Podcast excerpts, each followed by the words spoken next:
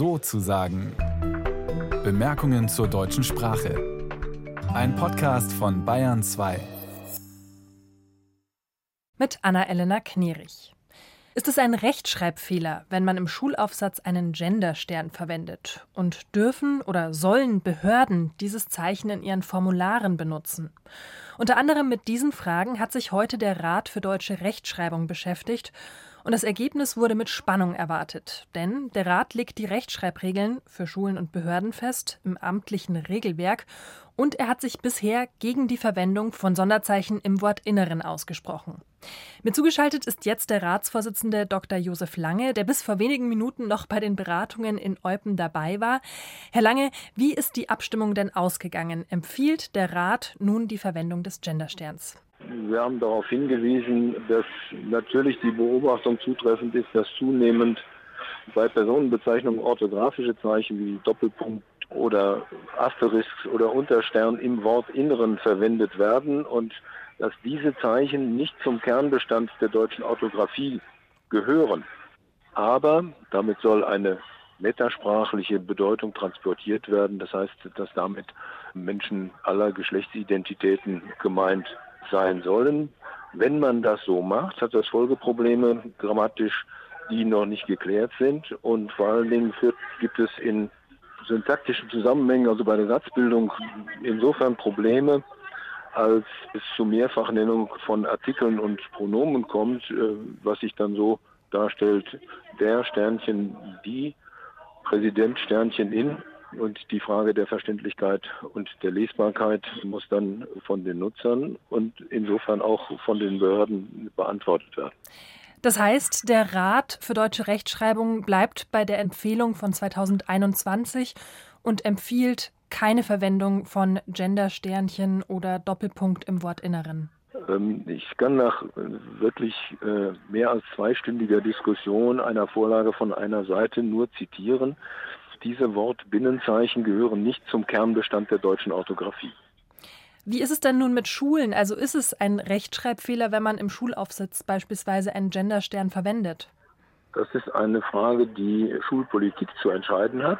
Da Sie vom Bayerischen Rundfunk sind, das Bayerische Kultusministerium äh, hat kürzlich einen Erlass herausgegeben, dass das amtliche Regelwerk des Rats für deutsche Rechtschreibung die Grundlage der Rechtschreibung in den Schulen ist. Und insofern komme ich da auch nicht weiter. Und insofern ist für Bayern die politische Entscheidung bereits gefallen.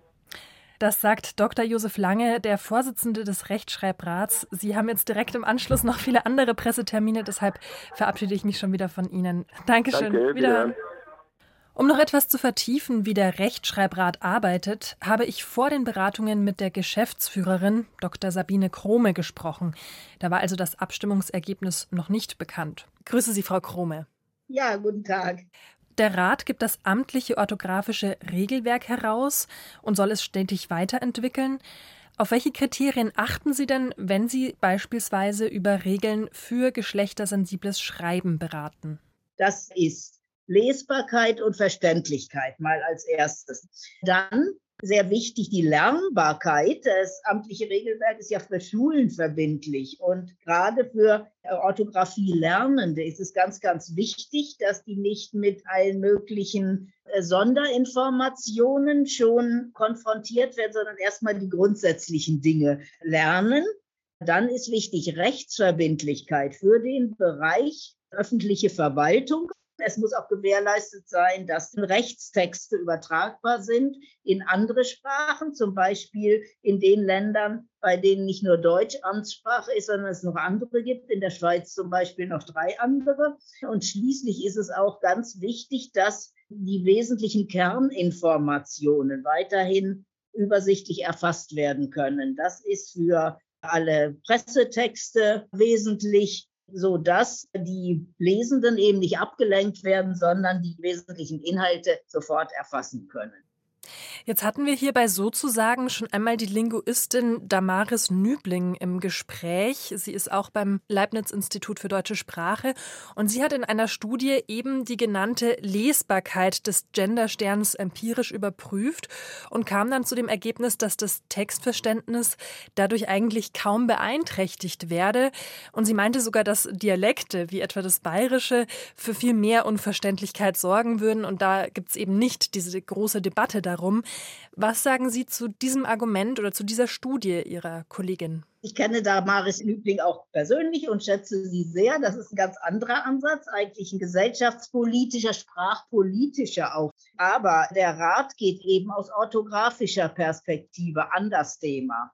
Und da gibt es auch andere Studien, die eben zeigen, dass das Textverständnis doch beeinträchtigt wird. Ich persönlich sehe das immer an dieser Flut an Sprachanfragen, die in der Geschäftsstelle eingehen. Also seitdem das Thema so in aller Munde ist, gibt es bis zu 200 Anfragen pro Monat nur zu diesem Thema. Und äh, manche Menschen sind auch ziemlich verzweifelt, weil sie einfach nicht wissen, wie sie solche Zeichen umsetzen sollen. Es geht immer nur um diese Zeichen. Also weniger darum, dass gendergerecht gesprochen und geschrieben wird, aber um diese Zeichen eben. Und das speziell in der Orthographie. Ja, dann ist es eben auch die Frage, in welchen Bereichen und für welche Adressatinnen und Adressaten so eine Sprache und Schreibung umgesetzt wird. Das ist ja was anderes, ob ich einen Hochschulkontext vor mir habe, in dem diese Untersuchungen zum Beispiel von Frau Professor Nübling vorgenommen wurden, ob ich da Studierende habe oder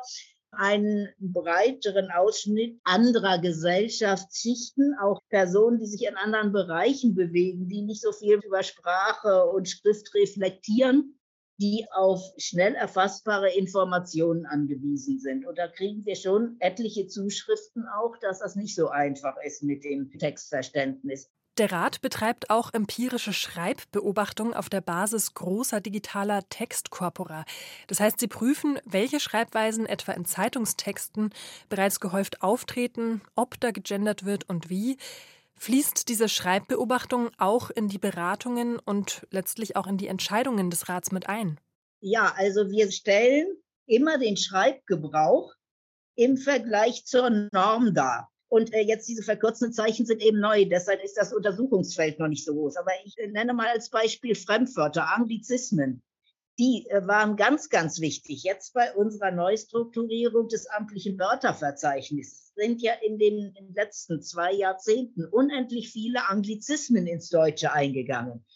Und da stellt sich dann die Frage, können die so noch in die geltenden amtlichen Regeln sich integrieren? Also wenn ich jetzt so ein Wort habe wie timen, wenn das jetzt selektiert wird, wenn das in Sätze eingebunden wird, so ein Verb, was mache ich denn dann? Er hat getimed. Ein gut getimtes Projekt. Schreibt man da jetzt getimmt falsch ausgesprochen oder mit ED? Und damit beschäftigt sich der Rat übrigens jetzt gerade auch in dieser Sitzung. Dazu sind präzisierte Regeln aufgenommen worden. Und da zeigt sich, der Rat hat nicht ein starres Produkt und trifft immer die gleichen Entscheidungen, sondern sieht schon, wo sind denn Sprach- und Schreibveränderungen. Das wird beobachtet und daraus wird dann eben abgeleitet, ob man eine Regel so lassen kann, ob man sie ergänzen muss oder ob man sie sogar verändern muss. Bei diesen Sonderzeichen ist es eben schwierig, weil ein Stern und ein Doppelpunkt im Wortinneren weder ein Satzzeichen ist noch ein Buchstabe. Und das passt eben überhaupt nicht in die geltenden Regeln. Und da soll auch der Rat sehr vorsichtig sein, eine Änderung zu beschließen, denn der Auftrag der staatlichen Stellen lautet, das Regelwerk nur in unerlässlichem Umfang zu verändern. Im Rat sind 41 Mitglieder aus sieben Ländern vertreten. Polarisiert denn das Gendern überall gleich stark? Im Vorfeld ihrer Beratungen gab es aus der Schweiz eine große Initiative, die den Genderstern in der Zürcher Verwaltung verbieten wollte. Und im Rat sind ja zum Beispiel auch die deutschsprachigen Gemeinschaften in Belgien oder Bozen Südtirol vertreten. Wie schaut man denn dort auf das Gendern? Ja, ich denke, die anderen Länder sehen das alles deutlich gelassener. Jedenfalls denke ich, kann ich das für die deutschsprachige Gemeinschaft Belgien sagen. Die sind es eben auch stärker gewohnt, dass es unterschiedliche Sprachen gibt und die switchen einfach so von einer zur anderen, ohne groß damit Probleme zu haben. Und es ist auch irgendwo typisch deutsch, sich über solche auch Sprachthemen, solche Gedanken zu machen. Wenn ich an die Rechtschreibreform noch zurückdenke, das war auch so, so ein kontroverses Thema. In Deutschland wird offenbar Sprache ganz, ganz stark mit Identität in Verbindung gebracht und äh, so wie man irgendwas daran ändert, fühlen sich viele dann auch angegriffen. Das betrifft schon auch vor allem ältere Generationen. Und das sieht man beim Gender-Thema auch. Die Jüngeren sind schon dem aufgeschlossener gegenüber. Und wer weiß, was so in fünf bis zehn Jahren ist. Aber jetzt ist es eben noch so, dass die Mehrheit zumindest der Deutschen das Gendern mit diesen Sonderzeichen ablehnt. Und das sollte man, denke ich, auch berücksichtigen. Man kann ja nicht einfach die Mehrheit so außer Acht lassen. Und das trägt vermutlich auch zu diesem großen Konflikt bei, dass sich manche einfach auch überrumpelt fühlen mit dem Thema und auch mit dem Stellenwert, der dem Thema jetzt gerade zuteil wird. Gerade erst kam wieder eine repräsentative Studie zu dem Ergebnis, dass nur 35 Prozent der Deutschen die Schreibweisen mit dem Genderstern befürworten. Welche Rolle spielen denn Umfragen und Meinungsbilder für Ihre Entscheidungen und Empfehlungen? Die spielen mit Sicherheit eine Rolle, denn wir möchten ja schon den Schreibgebrauch und damit natürlich auch das Verhältnis der Bevölkerung zur Schreibung auch adäquat abbilden. Denn auch wieder die Rechtschreibung 96 hat gezeigt, dass es eben nichts bringt, über die Köpfe der Bevölkerung hinweg irgendwas zu beschließen. Das war ja ein Beschluss, der auf formalen Kriterien zum großen Teil beruhte. Und das hat dazu geführt, dass die Rechtschreibreform fast gescheitert wäre, obwohl sie viele gute Ansätze auch hatte. Aber auch die Art, wie das den Personen so übergestülpt wurde. Man wusste ja ganz lange nicht, dass überhaupt jemand schon so weit war in den Beratungen und plötzlich kamen dann so die problematischen Fälle zutage und das fanden auch etliche dann eben undemokratisch. Und da muss man schon aufpassen, dass man die Menschen auch mitnimmt, und zwar alle Gruppen. Und das ist eben auch ein Grundkritikpunkt an der ganzen Gender-Diskussion, dass die Befürworterinnen und Befürworter häufig meinen, sie, sie schlössen alle alle Menschen in ihre Argumentation ein, aber zum Teil schließen sie eben auch welche aus. Denn wenn Menschen eben nicht so nah an der Sprache und Schreibung sind, sich nicht täglich mit solchen sprachlichen Problemen befassen oder überhaupt mit der Schrift nicht so sehr, dann kann man von denen auch nicht erwarten, dass sie sich tatsächlich positiv auch mit dem Thema auseinandersetzen. Und dazu kommt noch, dass durch diese ganze aufgeheizte Debatte natürlich auch die Fronten sich verhärtet haben. Was glauben Sie, braucht es, damit in der Gender-Debatte sich die Gemüter wieder ein bisschen beruhigen? Bei der Rechtschreibreform hat es ja dann irgendwann auch geklappt. Ja, also auf jeden Fall braucht man eine Menge Toleranz und aber auch Gelassenheit und aber auch Realismus, welche Dinge überhaupt eben in der Mehrheit der Bevölkerung umzusetzen sind und welche Auswirkungen das hat.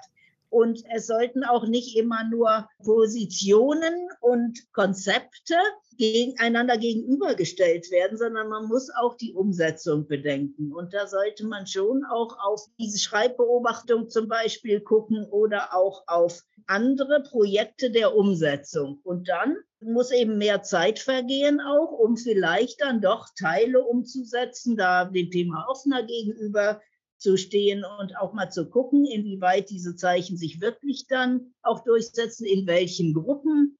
Äh, in jedem Fall muss viel, viel differenzierter noch beobachtet werden, wo und in welchen Bereichen was geschrieben wird und wie sich die gesellschaftlichen und sprachpolitischen Bedingungen auch entwickeln.